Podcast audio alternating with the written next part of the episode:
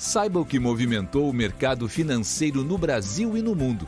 Você está ouvindo o Análise do Dia, um podcast original do Cicred. Olá, pessoal. Muito obrigada por estarem nos ouvindo. Aqui quem fala é Eleonora de Oliveira, economista da equipe de análise econômica do Cicred. E hoje, nessa segunda-feira, 19 de julho de 2021, vamos falar sobre os fatores que influenciaram as movimentações do mercado aqui e no exterior. Hoje, mundo afora, o mercado teve mais um dia de grande cautela e aversão ao risco, com quedas em todas as principais bolsas e avanço do dólar sobre seus pares e moedas emergentes. O grande direcionador para esse movimento de forte baixa ainda é o avanço da variante Delta do coronavírus. Na Europa, o temor de que novas restrições possam ser adotadas para frear o vírus no continente provocou queda nos principais índices acionários por lá, em especial de ações que se beneficiavam com a, com a reabertura da economia, como as ações do setor aéreo. Além desse direcionador, ontem a OPEP+, finalmente entrou em um acordo sobre a produção da Organização dos Países Exportadores de Petróleo e aliados, o que acabou derrubando as ações de, petroleiras em todo o mundo nesta segunda-feira, num movimento que reflete o impacto nos contratos da commodity a organização decidiu elevar em 400 mil barris por dia a cada mês a sua oferta a partir de agosto. Na reunião da decisão ontem, ficou acordado que o ajuste para cima deve ocorrer até que seja restaurada a capacidade de produção, após o corte de 5,8 milhões de barris por dia durante a pandemia, de acordo com o comunicado do grupo. A nota diz, ainda, que em dezembro deste ano a organização vai avaliar a evolução do mercado e o desempenho dos países participantes.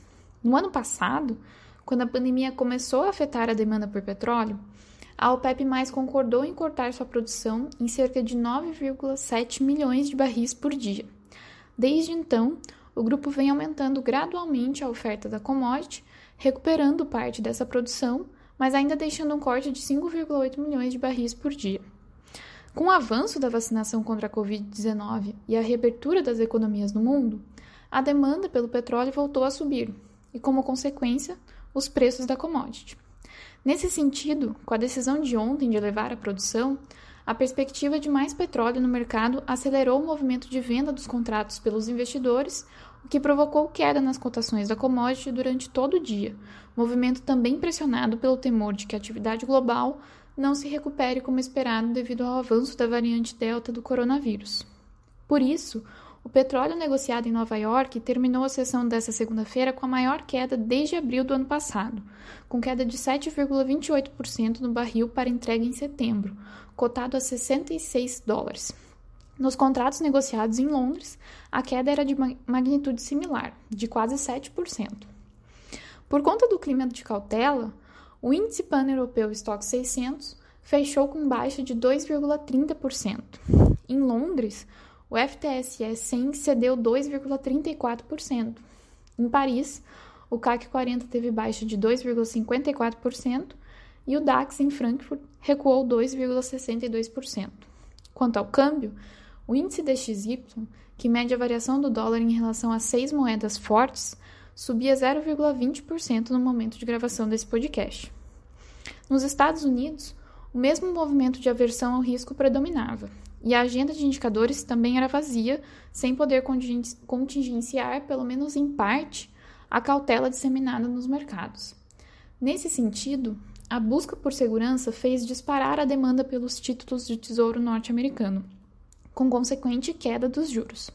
O da T-Note de 10 anos chegou a cair a 1,18%, enquanto o T-Bond de 30, an de 30 anos caía a 1,81%.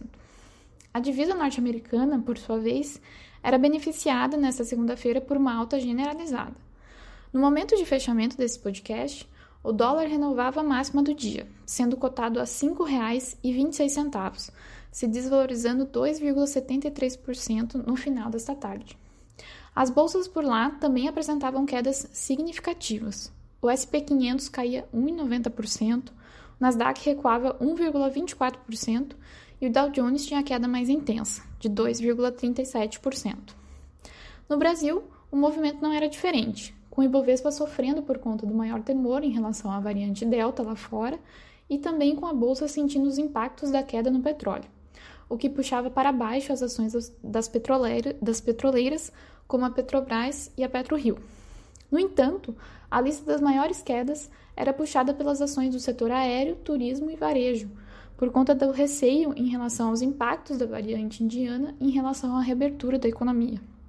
Ainda, com o temor que essa variante atrapalhe ou até mesmo interrompa a retomada da economia global, o que refletiria em menor demanda, o mercado começou a enxergar um cenário mais desinflacionário à frente, o que se fez sentir na curva de juros, com juros futuros fechando a sessão regular em queda até o meio da curva e estabilidade nos vencimentos mais longos. A taxa de DI para, para dois anos era negociada a juros de 7,22%, ante abertura de 7,26%. Ainda, internamente, o cenário defensivo era agravado pelo cenário político. Mesmo com o Congresso em recesso, persiste o desconforto em relação ao fundo eleitoral de 5,7 bilhões de reais incluído na aprovação da Lei de Diretrizes Orçamentárias de 2022 e com a reforma do imposto de renda, que, após alterada, segue sendo alvo de, bastantes, de bastante críticas. A possibilidade de veto do fundo pelo presidente Jair Bolsonaro traz algumas preocupações quanto ao andamento das reformas no parlamento. Com isso, o Ibovespa registrava queda de 1,47% no nível dos 124 mil pontos, após tocar as mínimas no patamar de 123 mil pontos ao longo do dia. Com isso, encerramos nosso podcast de hoje. Obrigada por estarem nos ouvindo e nos encontramos amanhã.